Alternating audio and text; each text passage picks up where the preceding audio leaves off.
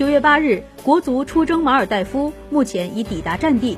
出征前，二十四人名单出炉，曾被认为有望担纲主力后腰的黄博文落选，另一个落选者是谢鹏飞，而郑智将随队出征。此前公认将落选的规划球员李可与增补球员姚军胜均逆袭成功。广州集训开始之后，里皮安排的国足分组对抗，大部分位置都比较固定。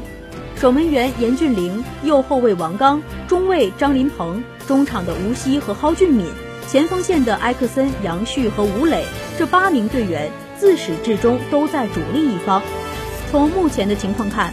杨旭担任中锋，和吴磊、埃克森组成三前锋的可能性最大。